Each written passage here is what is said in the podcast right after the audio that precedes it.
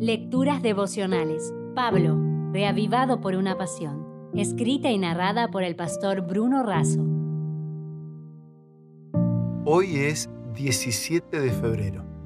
Adán versus Cristo.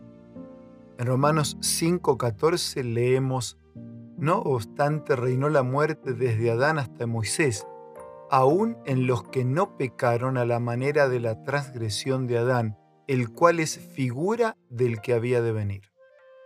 ¿Cuál es el descubrimiento más grande de la historia? Algunos hablan del fuego, de la rueda, de la imprenta, otros de la computadora, de Internet, pero Pablo en Romanos 5 habla de dos acontecimientos y dos personas que marcaron la historia. Se trata del primer Adán y de Cristo, el segundo Adán. Uno es el gran perdedor, otro el gran ganador. Uno es el fracasado, otro el victorioso. Uno es quien fundó y fundió la raza humana, otro el que la redime y la refunda. Uno nos lleva a la muerte, el otro nos lleva a la vida. Por uno perdimos el Edén y la herencia, por el otro recuperamos la herencia y el nuevo Edén. Por uno terminó todo lo bueno, por el otro terminará todo lo malo y lo bueno será recuperado para siempre. Uno viene de la tierra, el otro viene del cielo. Por la desobediencia de uno entró la muerte y por la obediencia del otro se recupera la vida. Adán fue probado en un jardín hermoso, Cristo fue tentado en el desierto. El Antiguo Testamento es el libro de las generaciones de Adán y termina con una maldición.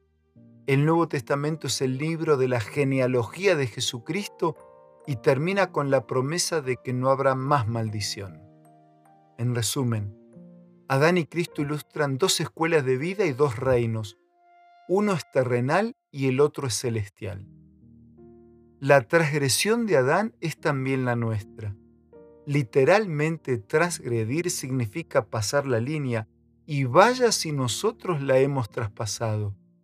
Somos descendientes de Adán, heredamos su naturaleza pecaminosa y sus consecuencias, pero Cristo asumió nuestros pecados y sufrió nuestro castigo. Cristo venció donde Adán falló.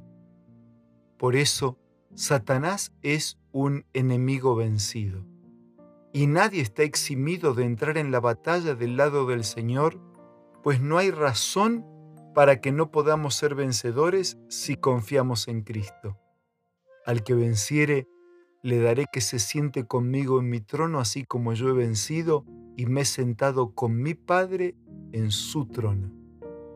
Y me despido recordando las palabras de Jesús, que no solo de pan vive el hombre, sino de toda palabra que sale de la boca de Dios y digo, gracias Señor, porque juntos contigo podemos vencer.